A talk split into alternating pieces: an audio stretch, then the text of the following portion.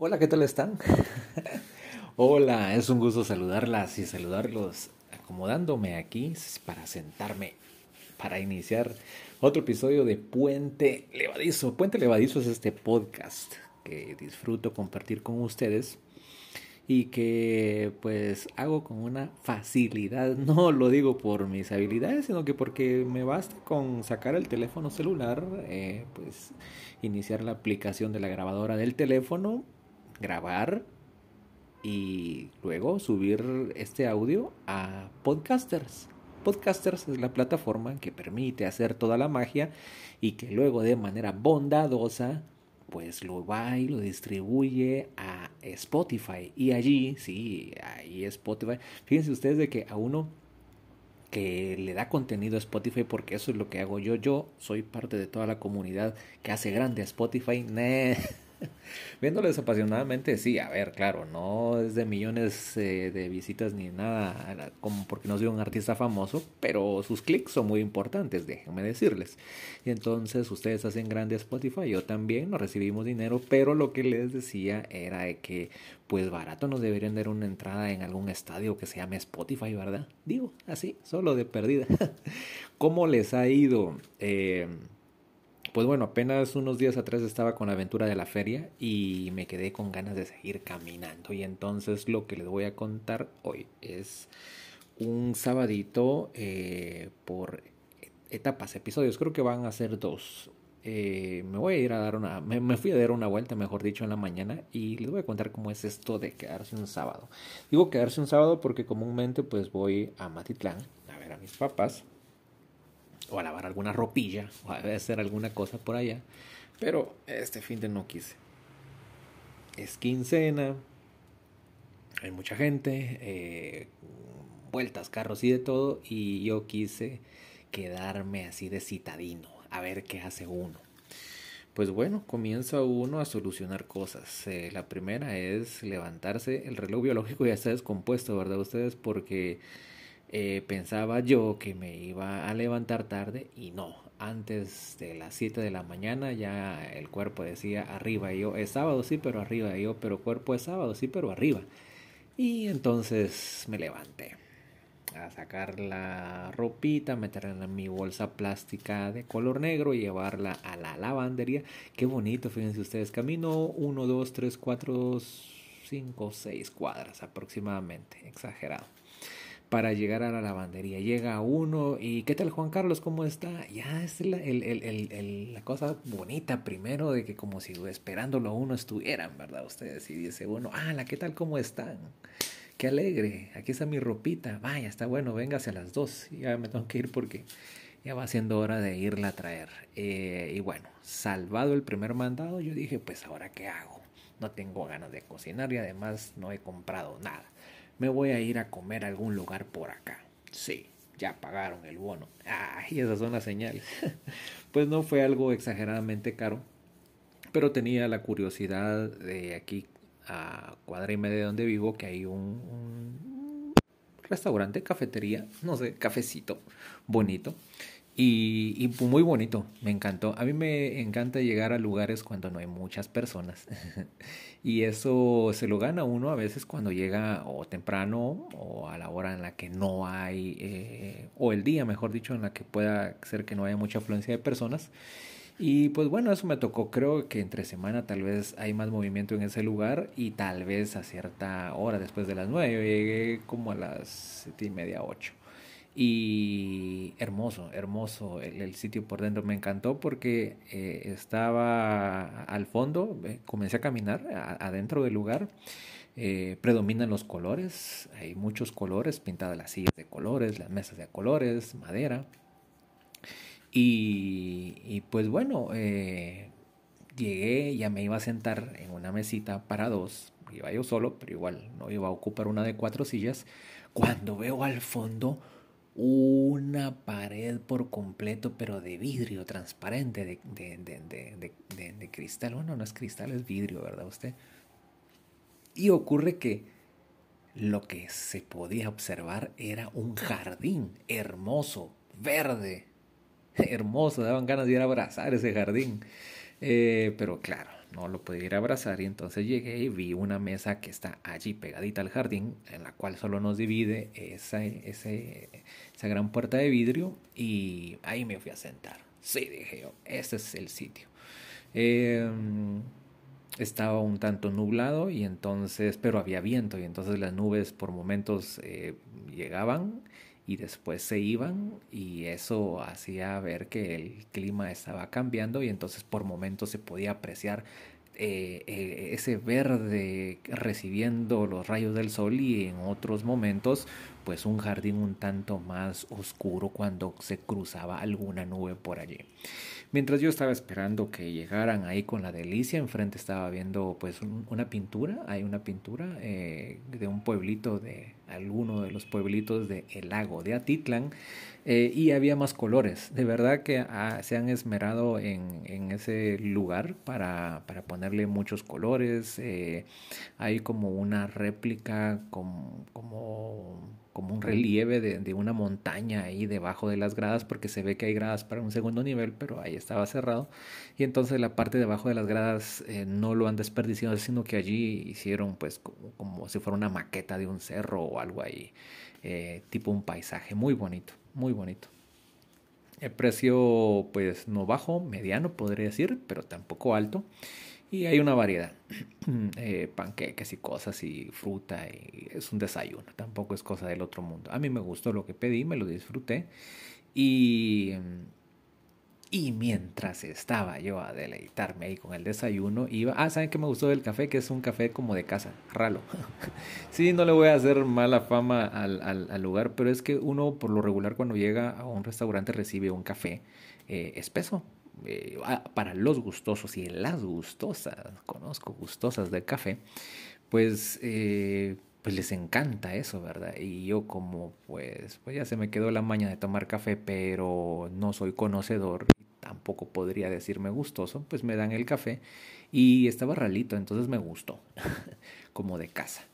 Eh, en lo que me disfrutaba todo eso, algo atrajo mi atención y yo que volteo al ver al jardín y ella me voltea a ver a mí y los dos nos estábamos viendo los ojos y ah, una tortuga, una tortuga de jardín. Esa tortuga de jardín sí la fue bien, no como a su prima, aquella que se la llevaron al mar y estaba pataleando a la pobre con en las manos de aquella personaje metiendo al mar a una que no era de mar. Pero bueno, esta tortuga que sí era de jardín, pues ahí estaba. Y al mejor estilo de Tom Cruise, eh, en la parte del jardín en la que estaba, eh, hay un, está el nivel del piso normal y hay un pequeño bordo o una hilera de, ladrillos que hacen una elevación para dividir la jardinera. Y entonces se hace pues el grueso de ladrillo, más o menos un poquito más ancho el ladrillo convencional, sobre esa parte es que venía la tortuga. Se salió de, la, de, de, donde está la parte honda de la jardinera, se subió a ese pedazo de ladrillo y entonces comenzaba a caminar y así. Eh, le decía Tom Cruise porque en un momento tuvo que hacer una maniobra extraña porque ella quería llegar a otra parte de sobre la jardinera encima del ladrillo pero había una maceta pegada eh, pues prácticamente a, esa pared de jardinera. Y entonces ella tenía que hacerla de gato. ¿Y por qué le digo lo de gatos? Pues, pues porque los gatos pueden sortear cualquier tipo de obstáculo. Y el dilema de ella es de que sí daba el ancho como para que sus patitas pues pusiera una y la otra, que por cierto se le ven uñotas, eh, pero cuando llegaba a la maceta por su caparazón, pues seguramente si ella avanzaba iba a topar y se iba a caer. Y yo hasta por eso me, ya, ya me dio, y yo así, ¿y qué pasa si se cae? ¿Y qué pasa si se cae? Y ella sigue avanzando y sigue avanzando y en un momento una patita, la trasera, le quedó en el aire y ella la movía y la movía y no tenía dónde eh, pisar porque no podía, pero las delanteras, porque por lo visto esta tortuga de tracción delantera, pues clavó las uñas y pegó el jalón y pasó a la par su caparazón chocando prácticamente con la maceta y siguió su avance. Y ahí está, una tortuga hermosa, bonita. le brillaba el caparazón, seguramente había recibido el rocío, la lluvia, tal vez de, de, las últimas horas. Yo no había visto la dinámica de, de la tortuga, eh, de cómo eh, se mueve, las patas, por cierto, no había visto yo que las extendieran tanto. Eh, primera vez que me fijo bien, bien cómo se mueven las tortugas y eleva la cabeza, saca la cabeza, la, la extiende eh, y comienza en la parte del cuello o de el, de cuenta que yo le diría el, abajo, pues sí, el, el, cuello, a hacer, a inflarlo como los sapos. ¿Se ha visto cuando los sapos o las ranas inflan así? Inflan. Pues así estaba inflando. o sea, se miraba, o no sé si era respiración o es un acto reflejo, no he leído por qué hacen eso las tortugas. Eh, pues así inflaba no sé si era, tal vez era su, su, su, adrenalina, digo yo, ¿verdad? Después de haber hecho ese movimiento Crucesco. Eh, no sé, la tortuga estaba feliz. Sacaba así su cabeza, como viste, soy pilas y yo, sí, tortuga, eh, me voy a disfrutar este, este café y este, y este omelette con pedacitos de carne que pedí a tu salud. Así que tortuga seguía haciendo lo tuyo dejó de hacer así y se guardó un poquito y después volvió a salir y se fue, ya saber ni qué se hizo la tortuga. Salí de allí, eh, pues bueno, yo dije, ¿qué voy a hacer? ¿Qué voy a hacer? ¿Qué voy a hacer? Y lo que quería era caminar. Hoy, de hecho, tenía que haber hecho limpieza, creo que la voy a hacer mañana. Eh, pero la misión era caminar, a dónde no sabía. Lo único que tenía de propósito era que iba a ir a caminar. Cuando hacía la reflexión y venía de regreso de toda esa aventura, eh, a veces pienso cosas y pienso que le va muy bien a las personas que tienen un propósito. En más de alguna sesión de terapia y con algunas personas yo he comentado que uno de mis deficiencias es no tener metas o no tener un propósito.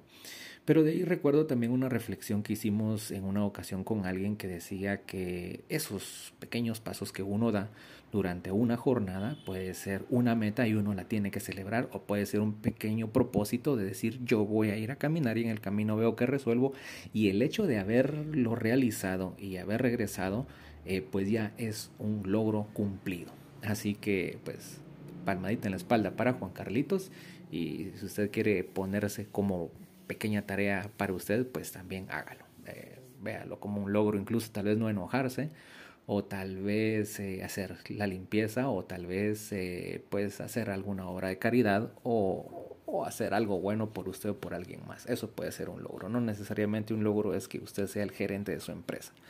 Que enhorabuena si lo es, pero eh, hay muchas otras cosas en las que uno puede ir picando piedrita. Pues bueno, me fui comencé a caminar. Yo dije, ¿qué voy a hacer? Ah, y me recordé de algo. Eh, terminé haciendo algo que no era la intención, pero en el camino que llegué a la, primer, a la, a la, primera iglesia, dispuse allí que iba a hacer un tour de iglesias. Eh, si algo le abunda a la ciudad de Guatemala son templos católicos y si algo le abunda a la ciudad de Guatemala es historia. Y entonces eh, había un templo que está aquí medianamente cerca, eh, al cual yo hace buen rato que no visito y entonces quería hacerlo. Me fui. La recolección, sí. Esa está en la tercera avenida y tercera calle de la zona 1 y estaba cerrado. Así que felicidades.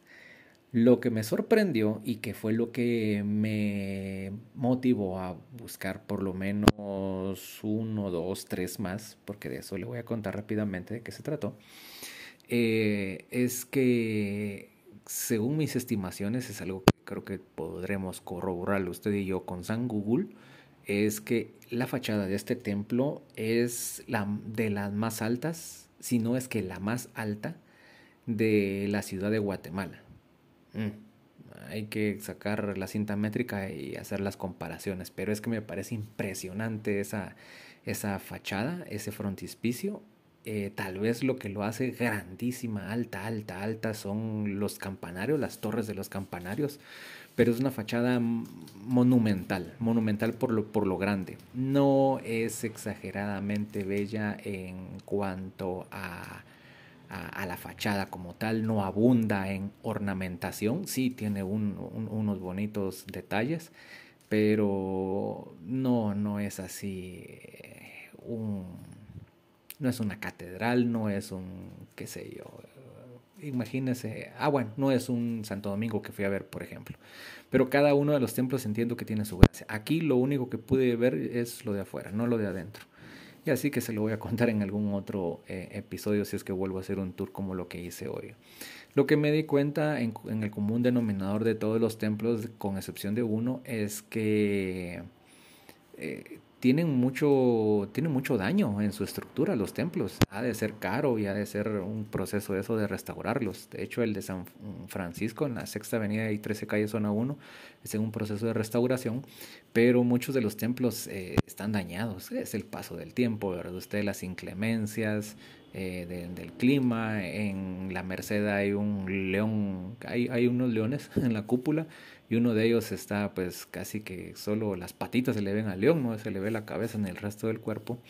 Eh, otras partes en los techos o en alguna de las orillas de, de, algunos remates eh, de, sus adornos pues ya se ve pues que se han caído a pedazos y, solo está ahí algunos eh, detalles que no se pueden apreciar al 100%. Hay algunos daños en, en, en general en, en varios templos, pues bueno que quede ahí a quien le tenga que hacer las restauraciones, que baratas no son.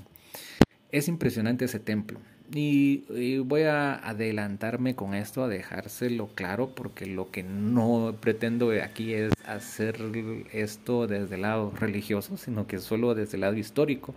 No soy arquitecto tampoco, pero sí me impresiona ver, mm, eh, eh, pues, monumentos o o templos o construcciones, esa es la palabra, eh, impresionantes, que han eh, sido algunas muy, muy nuevas en el tiempo, yo le voy a contar de alguna, y otras pues antiquísimas, restauradas por los terremotos que ha habido en Ciudad de Guatemala. Pero bueno, el detalle del templo de la recolección es que como pocos, pues prácticamente agarra de avenida a avenida, entonces tiene el gran patio enfrente en la primera avenida, en la tercera avenida, y la parte trasera en la segunda avenida. O sea, ocupa todo eso. El templo es inmenso. Eh, parece un fortín. De hecho, muchos parecen eso.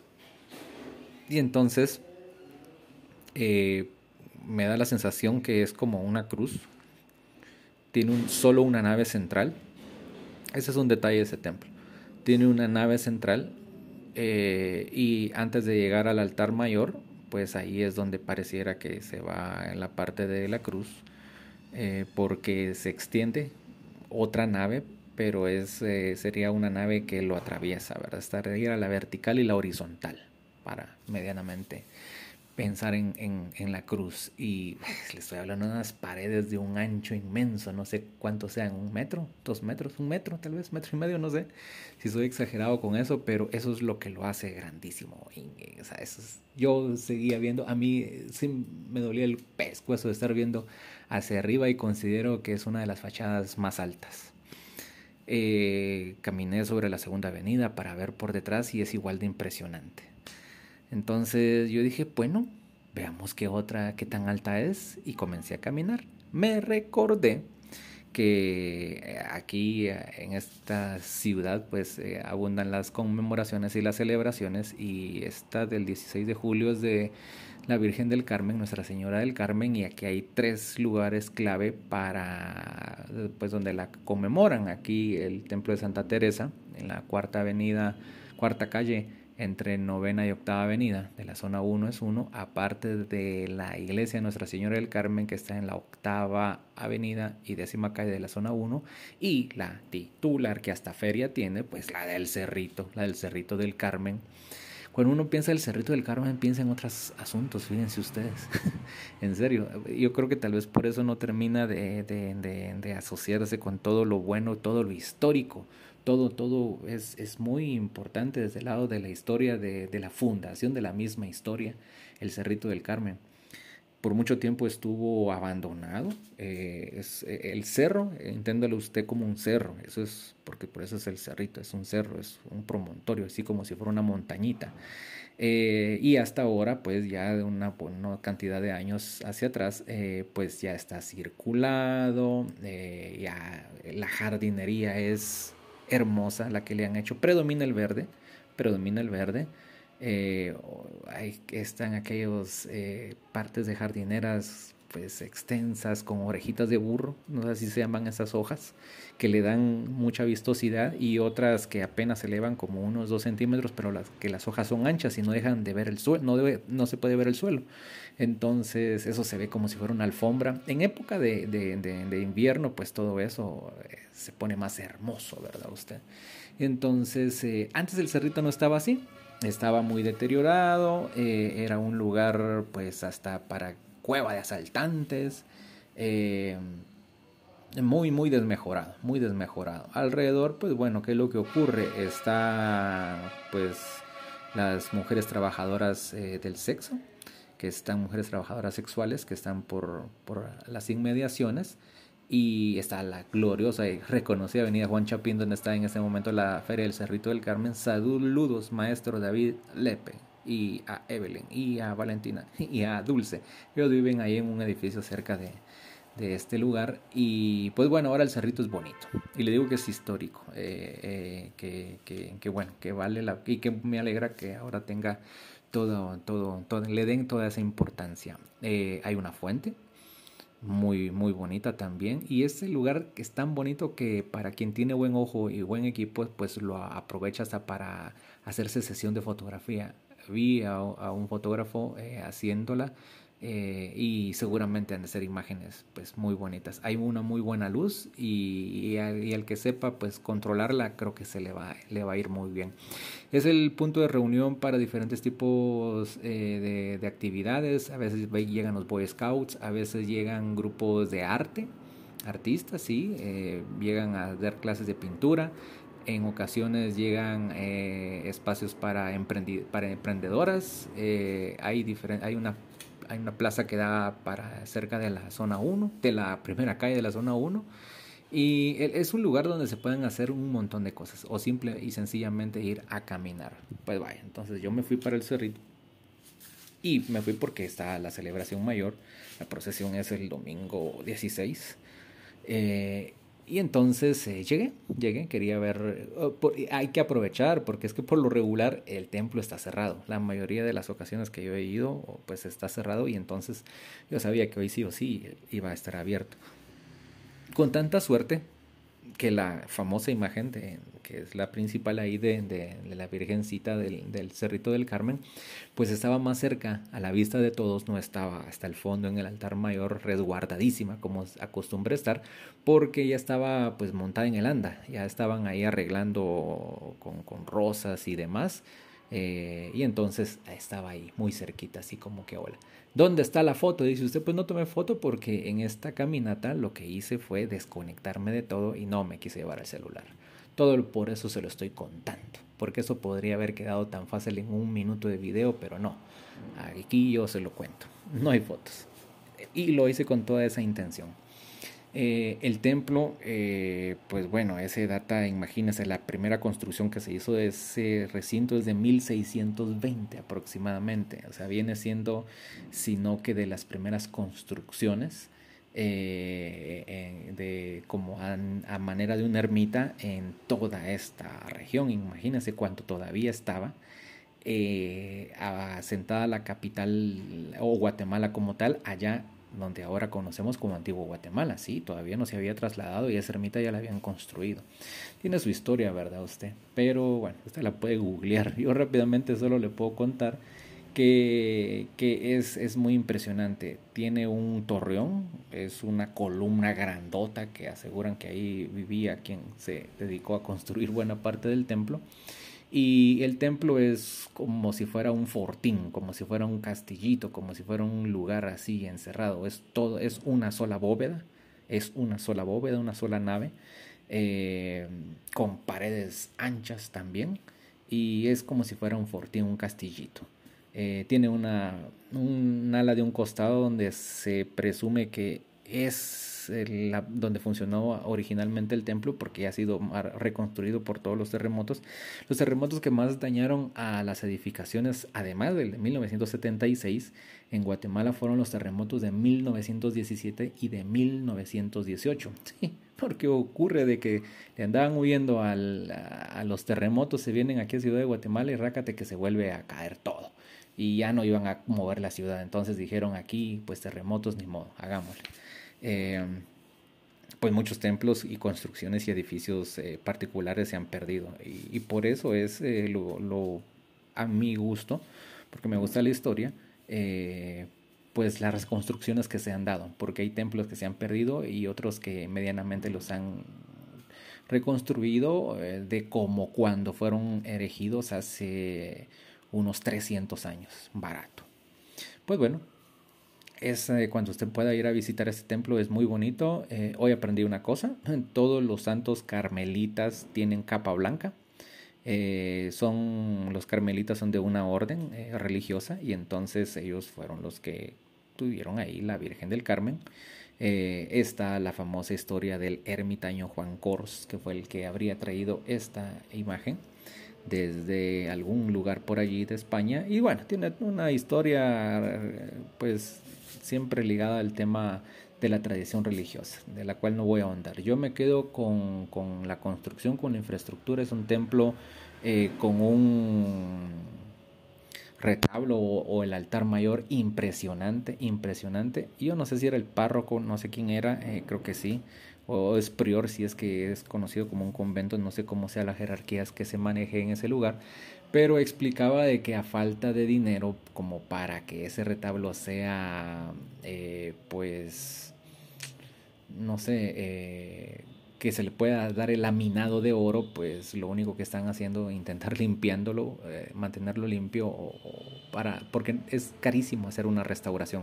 Pero es uno de los retablos de los pocos que tienen los templos en Ciudad de Guatemala impresionantes. Cosas así se ven en antiguo Guatemala y en alguna otra iglesia de algún departamento por allí escondido, porque sí los hay, y los hay muy impresionantes, pero ese del Cerrito del Carmen vale la pena. Y es una pena que uno puede estar abierto siempre, pero como es muy solitario, entonces incluso ahí el detalle de las imágenes, porque son pequeños los santos que están, están con una reja, sí, ahí están eh, en, la pared, pero tiene una surrejita de, de, hierro, de metal, así como para quien dice no me roben. Eh, y que y se la pueden robar. ¿Cuál es el, el problema de eso? Entonces, eh, pues sí es problema, por eso es que las tienen ahí encerraditas. Em, y entonces la mayoría de los santos que están allí, con excepción de los de dos que están al frente, que son franciscanos, están ahí, los dejaron como evidencia de que los franciscanos cuidaron mucho, eh, mucho tiempo ese, ese recinto, pero en sí son carmelitas los que se encargan y los santos carmelitas usan capa blanca. tremendo detalle. El lugar es conocido como santuario, así se llama, santuario de Nuestra Señora del Carmen. Sí, por ahí va el asunto. Eh, los templos tienen, o hay unas jerarquías que se le dan o, nombres eh, como para elevarlos, rangos, ese es el nombre. Me recuerdo el camaleón yo cuando digo rango. Entonces eh, son rangos, son rangos los que les dan. Ahí es el, templo convencional, ahí algo que puede ser llamado santuario. Está Basílica Menor, las basílicas, y pues bueno, y algo que es distinto que es la catedral. Eh, pues bueno, por ahí van los rangos. Este es santuario. Entonces eh, el santuario muy bonito y toda la cosa, decidí seguir mi caminata y yo dije, bueno, ¿y ahora que me llevo a todas las de la capital? No, hombre, si tampoco es mi cumpleaños Juan Carlitos. Entonces lo que decidí hacer fue salir caminando el cerrito, chu, chu, chu, chu, chu, Y cuando iban llegando al cerrito, me di, me recordé que eh, hay una buena vista del cerrito, eh, de una cúpula la de los leones que le conté, la de la Merced, cúpula amarilla que resalta. Y entonces yo dije, voy a ir ahí, sí.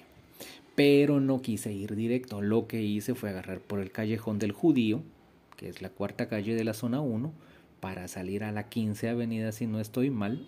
Y, o es 13, creo que es 13 avenida. Sí, es 13. Y llegar a el santuario arquidiocesano de San José. Ese templo, pues muchos lo tienen en mente por eh, Jesús de los Milagros, una procesión este, que jalan una cantidad de gente como no tienen idea que sale el domingo de Ramos en Ciudad de Guatemala Y pues bueno, lo que llama la atención de ese templo es una pequeña cuchilla. Si usted lo ve, es como una isla. sí, a diferencia de otros templos que por lo regular, bueno, los templos, haga de cuenta que eran una, antes pues, antes eh, eran como una manzana completa. Porque eh, eran templos y eran complejos eh, que tenían un convento. Por lo regular las órdenes religiosas eran las que tenían esos terrenos. Pero luego de la Revolución Liberal de 1871 ocurre que pues les expropiaron terrenos, ¿verdad? Usted entonces eh, vino Justo Rufino Barrios y les dijo, miren, pues de buena onda, bueno, a la mayoría lo sacó. Después cuando lo sacó, después que regresaron algunos, cuando regresaron ya no regresaron con, toda, con todas las tierras y entonces pues los templos que quedaron, eh, pues digamos que mm, el resto de la manzana pues ya quedó para el uso público y algunos pudieron rescatar el, el, el, convento y otros convento y templo. Esa es la historia. Pero en San José me llama la atención porque es una cuchilla pequeña, la verdad que es pequeña, eh, y es como una isla, es un cruce, eh, es un cruce bien extraño de calles, pero es una cuchilla y es un pedacito, es una isla en medio de toda esa locura de automóviles y de, y de, eh, ventas de locales comerciales que ellos, a mí me dio la sensación ese barrio que es de mucha tradición, de mucho abolengo.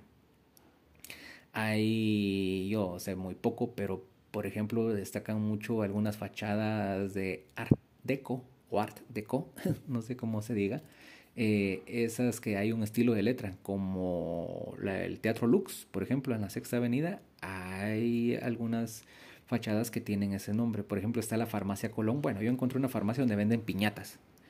Sí, no parece cosa loca, pero eh, una farmacia que vende en piñatas. Sí, bueno, antes era farmacia seguramente. Farmacia Colón es la fachada, pero ahora venden piñatas.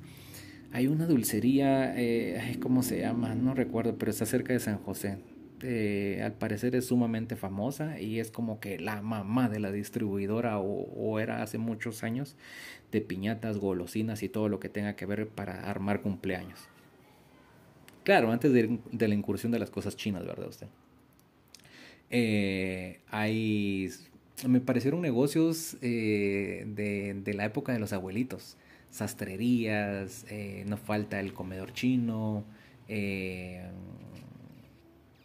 talleres para reparar grabadoras, televisores, pequeñas panaderías, o sea, negocios no de multinacionales, negocios de barrio. Ese es otro tipo de barrio distinto a este barrio en el que estoy. Aquí hay menos de eso y allá hay más negocio. Es otro tipo de barrio. Seguramente pues hay muchas personas viviendo, pero es un barrio más movido. Sería interesante vivir en un barrio de esos. No, tal vez no mucho movimiento para mi gusto, pero, pero es bonito. Y entonces eh, entra uno a San José, ocurre que ese templo de San José uno dice, ah, caray, ese por qué se ve tan nuevo pues sí, eh, apenas tendrá... Eh, comenzaron a, reconstruirlo cuando nací yo, en el año, mejor dicho, en el 78. Eh, porque según consta en una de las placas que conmemorativas y eso se lo recomiendo a usted si le gusta la historia entra a una iglesia de las viejitas y lo que abundan son placas conmemorativas y allí están, son pedazos de mármol eh, tallado en el cual eh, en esas inscripciones eh, algunas son de agradecimiento, pero la mayoría dejan muchos datos históricos importantes y nombres de personas, nombres de constructores, nombres de fundadores y se remonta a años de 1600, 1700, 1800 y estamos hablando de historia verdadera que está allí.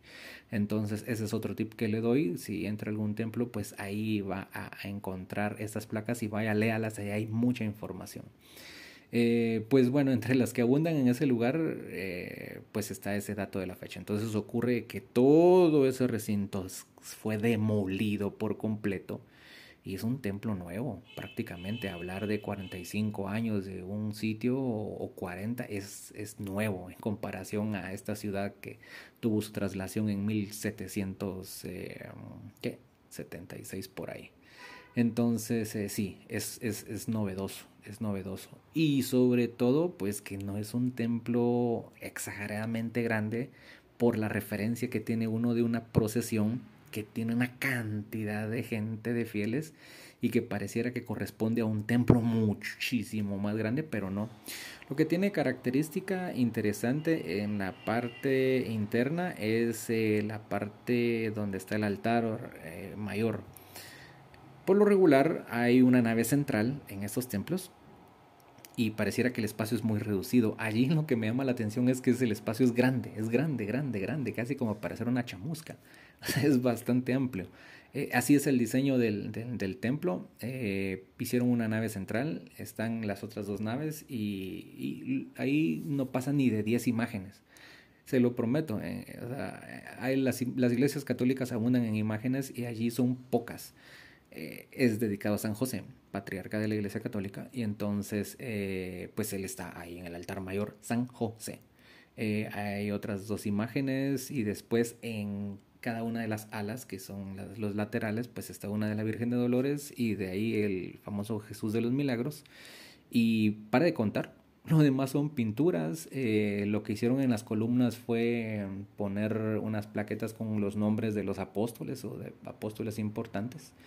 Eh, y para de contar, o sea, es bastante sobrio en ese sentido el templo y como le digo es nuevo. Lo que sí tiene de impresionante en su fachada es el contraste, porque, pues bueno, usted ve las piezas de los ventanales y el portón, pues es como un portón común y corriente. me refiero a que no es de madera o de hierro forjado o algo que, que, se vea grandeza, no, no es así, pero tiene unas piezas, eh, unas esculturas que yo creo que son de mármol impresionantes, de verdad que son impresionantes.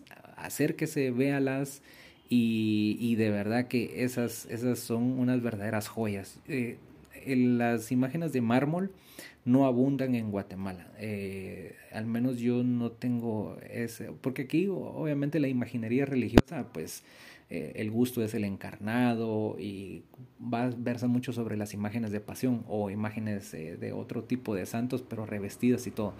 Pero esas imágenes o hacer estatuas de mármol, pues no, de verdad que aquí no. y, no tengo en mente, por ejemplo, si al menos en Catedral Metropolitana creo que tampoco hay. así que esas de San José, no se las pierda, valen la pena. Seguí caminando, eh, a dos cuadras está un templo totalmente, diametralmente distinto a San José, que es el de la Merced. El de la Merced, eh, pues bueno, es donde están los leones. Uno de los leones ya le decía yo que ya se cae. Eh, pues, bueno, ya se le cayó la mitad del león, apenas se miran unas garritas y, está bastante dañado.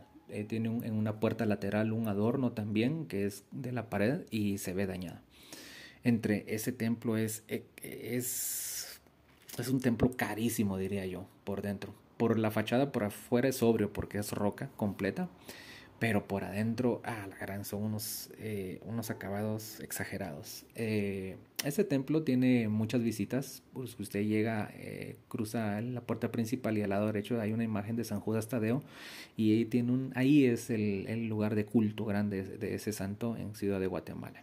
Ahí están todas las placas de agradecimiento, eh, están una cantidad de flores, eh, las velas se van a poner ahora afuera por protección. Lo que me llamó la atención es que ah, en las iglesias cuando hay en los laterales hay imágenes o, o, conjuntos de imágenes, eh, sobresale algo parecido a unas como mesitas incrustadas y por lo regular eso está pues como para que uno lo toque.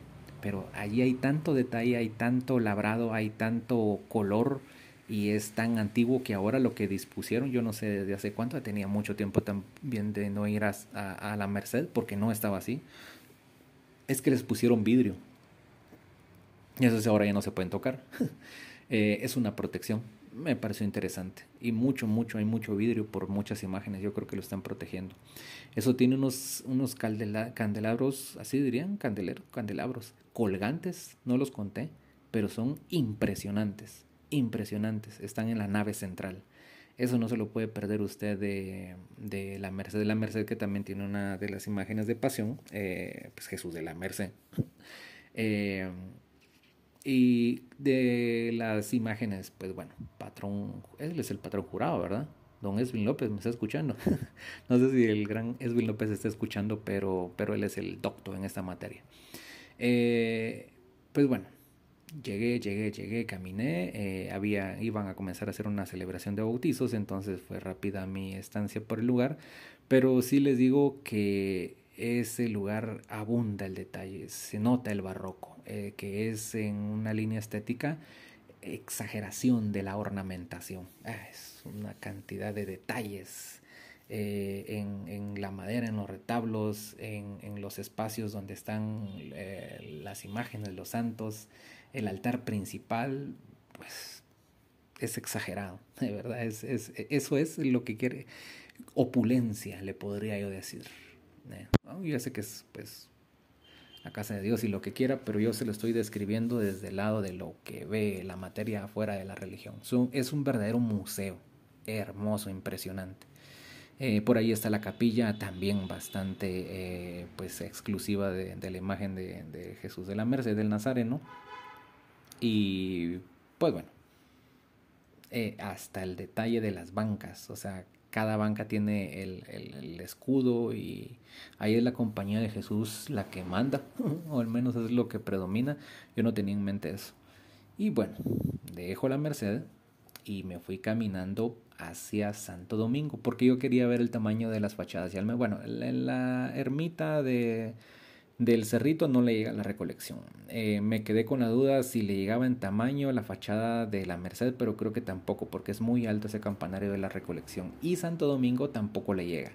Lo que tiene Santo Domingo es que si no será alto, alto, o tal vez sí es alto, pero la proporción de lo ancho es lo que hace ver a ese templo de una manera diferente. Ese templo tiene como característica que tiene estacionamiento de carros enfrente del templo siempre ha sido asociado y su historia no puede eh, desvanecer este hecho eh, que está asociado a familias pudientes. El poder económico siempre tuvo relación con ese templo como tal. Antes se llamaba Templo de Santo Domingo, ahora es desde 1970 Basílica de Nuestra Señora del Rosario. Y, ah, bueno, el de San José era, es santuario arquidiocesano, tiene su propia historia y ahí está en una de las plaquetas. La puede ir a ver usted. Pero de regreso a Santo Domingo, eh, sí, siempre ha sido ligado eh, a, los de Pisto, pues ahí están con desde la hermandad y una diferentes eh, tipos de grupos en ese templo.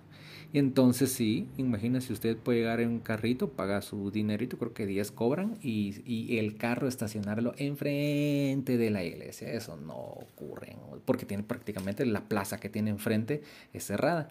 Entonces, eso no lo tiene, no quiero mentir. Eso no lo tiene ningún otro templo en la capital. Es el único. Es el único. Es el único. Bueno, la recolección, dirá usted, por los parqueos laterales que tiene. Sí, pero no se comparan, porque el complejo de, Santo Domingo es cerrado. Eh, y, y, el resto de templos pues solo tienen su plaza, pero está cerrada y no es para que entren carros. O sea, hay rejas. A eso me refiero a lo cerrado pero no es el único que tiene por es grande el espacio. Entonces es un templo ancho y prácticamente es, yo pues tiene tres naves. La nave principal que es donde está la puerta principal eh, son bóvedas grandísimas eh, y tienes otras dos laterales. Pero no contentos con eso, por lo regular cuando termina una de las, de las bóvedas laterales o de las naves laterales, pues solo termina con un retablo. Esas, en lugar de tener un retablo, o sea, un remate de pared, todavía tiene como capillas. Y entonces cuando uno lo ve por afuera, entiende por qué es tan ancho el, frente de ese templo, porque prácticamente se convierte eh, en cinco naves. Aunque las otras dos no son eh, naves con dirección oriente-occidente, sino que se vuelven capillas pequeñas, pero capillas. Y entonces ya estamos hablando de un templo grande, grande, grande. La verdad que muy grande. No tiene el detalle exquisito de ornamentación o el estilo, mejor dicho, de la Merced, pero tiene su propio estilo. Y uno de los detalles que, que engalana de entrada son los vitrales. Los vitrales de Santo Domingo son hermosos hay mucha historia en, eh, de esos vitrales y en lo que pues abunda es en pinturas esculturas, y pinturas, pues seguramente traídas desde la mismísima antigua Guatemala. hay una imagen que yo la vi desde pequeñito y, siempre me trae, pues da cosa cuando uno la mira, es una pintura que está cerca de una capilla o, al pie del ingreso de una capilla, de la capilla del Señor Sepultado, que ese sepultado es uno también de los de mucho bolengo en Ciudad de Guatemala y porque es una capilla muy hermosa, por cierto. Hay una réplica del sepultado, un sepultadito infantil y al fondo está el sepultado, que vale la pena decir también que pues bueno, como esa capilla exclusiva pues también se hizo con los donantes, las familias, pues ahí puede ir a ver usted qué tipo de familias de, de las pudientes son las que tienen sus, sus, sus apellidos en las placas de cada una de las bancas. La banca número uno es la de Shell Eugenio Laugerud García, expresidente de Guatemala. Bueno, para que tenga en cuenta. Hay otra banca de, familia de la Riva, otra banca de la familia Castillo y así. Así, para que tenga usted su idea. Eh, esta orden de predicadores, que es la que tuvo a cargo ese, ese, ese recinto, pues bueno, es como 800 años tiene esa orden. Eh, pues en Guatemala también eh, vino, tuvo sus, sus delegados y crearon aquí su convento. Eh, pues bueno, tiene unos detalles muy bonitos. Ah, el cuadro, el cuadro, señor, concéntrese en el cuadro, el martirio de Sadoc, algo así se llama. Es un cuadro más ancho que alto y está colgado, bastante ancho. Y lo que tiene es el martirio de una fila de, de, de, estos monjes. No son monjes, ¿verdad usted? Eh, pues bueno, todos estos frailes. Eh, no son frailes, sí son frailes. Bueno, dominicos es la cosa, porque son de la Orden de Santo Domingo de Guzmán. Eh, que se distinguen por el que es túnica blanca y capa negra, algo así. Entonces ahí el detalle es que rememoran en esa pintura, pues que están agarrando a espada limpia, quitándole la cabeza a, varios de estos eh, dominicos. Ahí están en fila, es el martirio de Sadoc y 48 de sus compañeros por estas fuerzas que iban en contra de la religión y ahí están, decapitándolas así, cha, cha, cha, cha, cha, como una imagen de 300, ahí anda volando la sangre por todos lados. Es impresionante, es perturbador, la verdad pero ahí está. Es una pieza como histórica eh, y como eh, de arte impresionante. La verdad que muy impresionante. Em, los espacios dedicados al sagrario, que es la parte más importante porque pues está la presencia para, según la fe católica, de, Jesús vivo allí en la Eucaristía, también son, son muy especiales, abundan en adorno y creo que es muy costoso todo lo que está para, para cuidarlo y protegerlo.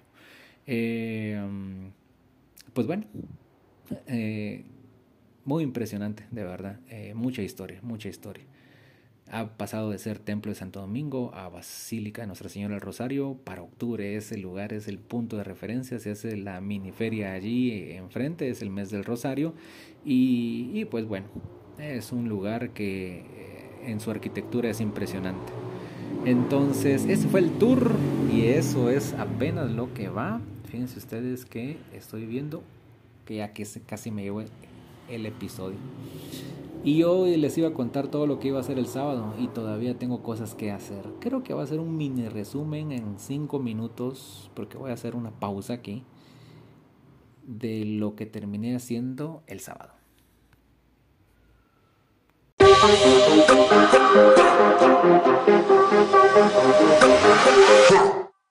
Producción, cambio de planes, así ha dicho la producción. Así me dijo la producción. Yo siempre he querido decir eh, qué producción me dijo, como para saber que alguien está produciéndome y que tengo producción. Es la producción de Puente Levadizo. Usted sigue escuchando este podcast y quien le saluda es Juan Carlos Ramírez. Cambio de planes, cambio de planes inmediatos y esto va a ser el remate del episodio. Voy a terminar contándole rápidamente que hice eh, domingo también, así que va a cambiar la dinámica. No es solo sábado, de sábado y domingo. Son cosas sencillas, pero, pero igual se las quiero compartir. Como para decirle, pues bueno, en Ciudad de Guatemala se pueden hacer muchas cosas a bajo costo caminando un montón.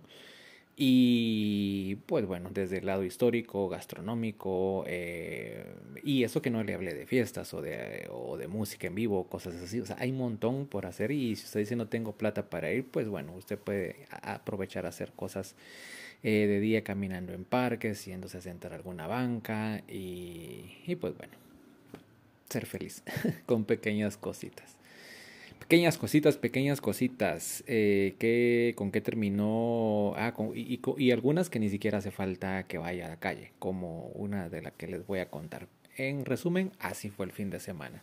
Lo había dejado con el recorrido en los templos, luego de haber hecho la verificación en Google, pues tengo que aceptar que fue, eh, fui impresionado por, por lo alto de la fachada neoclásica del templo de la recolección, pero ocurre que ya viendo bien con catedral, porque me fui a parar frente a catedral, no contento con lo que había ocurrido en la mañana, eso fue el sábado en la tarde, y entonces dije, no, por, pues catedral está más alta.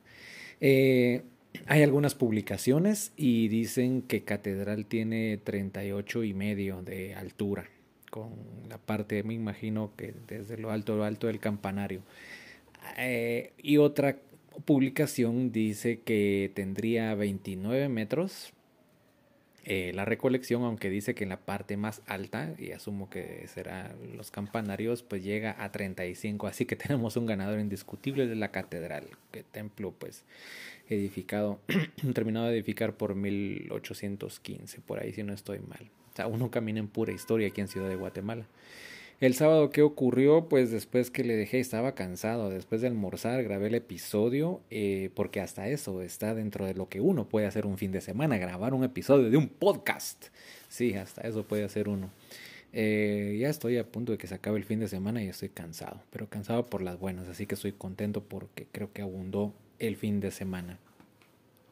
El sábado seguí en la calle, grabé esa parte del episodio, me fui y oh, me encontré en el Parque Central a una procesión de la Virgen del Carmen. Le había contado que estaba todo eso de la festividad de la Virgen del Carmen. Pues bueno, esa procesión eh, con un cortejo extenso, solemne, muchos estandartes de varias eh, asociaciones, algunas saludando y otras vinculadas directamente con la imagen de la Virgen del Carmen, de Nuestra Señora del Carmen, pero esta era del templo de Santa Teresa, allá en la, siempre en la zona 1 unos escapularios. Ah, porque ese es el detalle de la Virgen del Carmen, los escapularios. ¿Usted conoce los escapularios? ¿Alguna vez le han regalado un escapulario? Pues, pues bueno, yo recuerdo alguna vez de haber visto por ahí un escapulario. Eh, son estos cuadritos, formas eh, cuadradas, tienen una imagen eh, y están, son dos, están unidas por dos tiras todo es de color café y las tiras pues unos se las hace pasar por la cabeza y una parte del, del, cuadradito queda por su pecho y la otra por la espalda. Eso es un escapulario. Hay de diferentes imágenes, pero la, del, de, la de Virgen del Carmen es la característica de un escapulario. De hecho, pues de acuerdo siempre a la tradición católica, pues ella creo yo que es quien le da el escapulario a alguien y a partir de ahí se viene todo eso. Em, unos escapularios tamaño oficio. Qué exagerado ese Juan Carlos. En serio, yo solo porque no tenía. No, va, tamaño carta, se lo voy a poner así. Es que eran grandotes, en serio. Yo se los vi muy, muy grandes. Eran como los de la asociación o la cofradía, no sé qué sea, hermandad de pronto. Y eso es lo que los distinguía. Eh, y muy solemne. Lo que me gusta de estas procesiones es que son alegres, son bullangueras, eh, tienen así los sones alabados, valses, música de marimba. Hay una de, creo yo, que el maestro se llama Guillermo de León. Eh, y búsquela por ahí, es en marimba, me encanta. se llama en Nos enamoramos en abril o nos enamoraremos en abril, algo así. Eh, este marimba, es, es, de, es, de, marimba y sonó allí, la iban tocando detrás de la Virgen. Entonces, eh, cositas así alegres, es, es queman pólvora, eh, cohetes, bombas, eh, toritos, de todo. Es un, es un, relajo, pero la música es bonito escucharla, o sea, es, siempre son las mismas bandas, eh, todas estas que usan para las procesiones de Semana Santa, pero aquí tocando otras, así que eso lo hace, eso lo distingue. Aturdió a muchos, obviamente, en el tránsito que hubiera una procesión y porque eso va a afectarle la movilidad y pues bueno, el que no estaba enterado se le arruinaron algunos minutos. Eh, pues me regresé, estaba con el pendiente de un libro que, pues bueno, si usted puede leer algo de Franz Galich y usted es de Amatitlán, le va a encantar en esta vida matraca. A mí me lo hizo llegar mi sobrino Jorman y me encantó, me encantó eso de Franz Galich. Eh, nació en Amatitlán y, murió en Nicaragua. Por recomendación del maestro Gabriel Arana Fuentes, yo busqué Tica el Futura. Tica el Futura es una novela también sumamente recomendada y pues yo estaba eh, si la había iniciado y me dieron como las doce y media, una de la mañana ya del domingo eh, leyéndola. En eso me quemé todo el sábado leyendo esta novela que me encantó, final inconcluso, extraño, pues es como una novela póstuma porque don Franz falleció y hasta ahí quedó. Así que eh, extraña la sensación, un vacío ahí mero extraño. Pero, pero me encantó la novela. Dominguito, Dominguito fue levantarse tarde por la desvelada que me pegué leyendo. Eh, fui a Filwa. También está en la recomendación, aunque todavía no lo he leído, solo la entrada. Y la entrada del libro me gustó. Es eh, escrita por un niño, sí, por Dante Joaquín Castro Pérez. Bestias, un cuento en el espacio. Son dos cuentos. Bestias es uno y un cuento en el espacio es el otro. Dante es hijo de Iris Pérez y de Luis Castro. A estos patojos los conocí en la época de reportero eh, en una radio y ahí andan ellos dando lucha por esta vida con sus hijos y uno de ellos, el pequeño Dante, pues ha escrito un libro y le fue publicado por la editorial Piedra Santa y entonces me fui a dar la vuelta por Filbo. Muchas cosas que contarle de Filbo cada vez que uno se expone a los libros se recuerda lo poco que ha leído y ya después también queriéndome quitar esa como carga, eh, yo decía, ¿y para qué lee uno un libro? ¿Y qué le deja a uno un libro? Pues se lo dejo ahí porque de libros a libros ahí podían existir desde los más diferentes a mi pensamiento hasta pues los más afines de niños, eh, muy científicos, de religión eh, y en fin, había de todo. Es una feria de libro. Eh, me gustó el detalle de una de las señoras que estaban haciendo la limpieza, estaba trapeando y pasando ahí todo pues su, sus insumos de limpieza limpiando una banca que era como una banca, era un libro abierto y era nada más y nada menos que la del principito. Y entonces ella le pidió a un su conocido, mira, tómame la foto mientras yo estoy limpiando. Eh, me impactó, se los, solo se los comparto. Ella no posó, ella, ella, claro, estaba limpiando y ella quería que alguien le tomara la foto mientras estaba limpiando, haciendo su trabajo, limpiando. Eh, pues pequeños detalles que de pronto pasaron desapercibidos a otros en los libros. En medio de esta feria eh, muy bonita y yo creo que las ferias deberían de a ese nivel estar en, incluyendo a otras, a otros libreros eh, o, editores, pues abriendo más espacios y, y, siempre va a ser bueno leer, leer. y darse, y, y, bueno, divertirse. Hay más de una manera de vivir la vida. Si es lo suyo no leer, tampoco es que se va a ir no lo vamos a apartar. No, cada quien disfruta la vida como puede. Me regresé, eso ya es domingo, todo eso que le estoy contando. Me regresé, busqué la comidita, me quedé por aquí, vi una película. Yo no soy fan de, de, de, LeBron James, pero en HBO hay una bonita película de sus inicios como basquetbolista, desde su época de niño hasta adolescente. Y si le gustan los temas inspiracionales y el básquetbol y le va a LeBron, le puede gustar esa película. Eh, Shooting Stars, creo yo que se llama. Eh, así es el nombre del, de hecho del pequeño equipo donde él jugaba. Me identifiqué. Eh, no por ser pilas para jugar, porque obviamente no, sino que porque alguna vez estuve ligado al baloncesto con el glorioso equipo Scream en Amatitlán. Em, pues bueno, almorcé y otra procesión. Sí, tenía que ir a ver la procesión del Cerrito del Carmen, del santuario del Cerrito del Carmen. Eh, la ciudad de Guatemala tendrá los tantos años que usted quiera que tenga, eh, más de 200, 200, y es un pueblo. Tiene sus cosas de pueblo, yo me sentí como un pueblo. En Amatitlán eh, me ha tocado en más de alguna ocasión que lo jalen a uno, venga para cargar, por ejemplo, cuando escasean eh, las personas para eso. Aquí no me tocó a mí cargar así del aire tampoco, pero tiene sus cosas, estaban quemando pólvora por ahí, yo estaba Ah, bueno, tengo que decirles que en lo que miraba la procesión me tuve que comer como cinco cuadras, no exagero, de eh, bandas escolares eh, de guerra de diferentes colegios e institutos católicos que los han invitado para eso y pues bueno, era un 15 de septiembre o un adelanto de eso, ¿verdad usted? Eh, y entonces ya punto de llegar la procesión estaba, que qué bueno que yo la vi un día antes porque ahí la pude apreciar bien la imagen de cerca, ahora no, buena parte en el recorrido que yo hice con ella estaba cubierta con un nylon y pues bueno, eh, ya hasta como los últimos 20 metros que la dejé ya le quitaron ese nylon, pues hay que protegerla igual. Pero antes que llegara, ahí donde yo estaba eh, parado, pues me dice una señora, mire, eh, ¿me le puedo pedir un favor? Sí, dígame, le dije. Eh, me ayuda a quemar una ametralladora. Bueno, está bien, o sea, sáquela. Eh, ayúdeme, yo, pues es una ametralladora. Cuando voy viendo, cuando voy viendo, es una ametralladora de esas de, de, de grandísimas, que están así, que dan vueltas como de 10 o 15 metros tal vez, sí, un rollo, un rollo.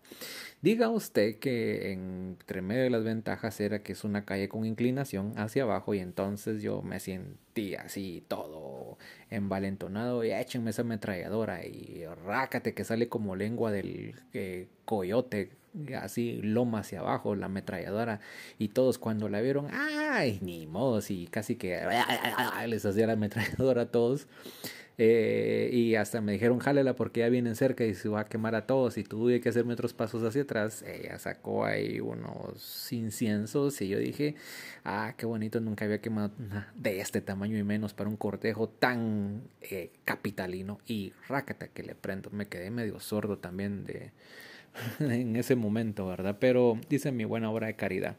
Eh, me compré una de mis empanadas, me vine a la casa y confío que aquí se acabe el domingo, claro, grabando esta colita de el episodio de qué puede hacer uno, cómo disfrutar un eh, fin de semana al estilo Juan Carlitos. Que hay otras maneras, Juan Carlitos lo puede hacer también de otras formas, pero simplemente me dieron ganas de compartirle eso. ¿Por qué? Porque si alguien me pregunta cómo te fue el fin de semana, ya no se lo voy a contar, sino que lo voy a mandar a que escuche el episodio. Me voy a ir con una frase. Eh, en la feria del libro abundaban las propuestas, ofertas y también alguien que llega con la idea de que le puede compartir algo a uno. Meditacionguatemala.com es una página a la que usted puede ingresar y una frase que me dieron en una tarjetita de Sriching Moy que dice, sé feliz, obtendrás lo que más te guste y serás quien más te guste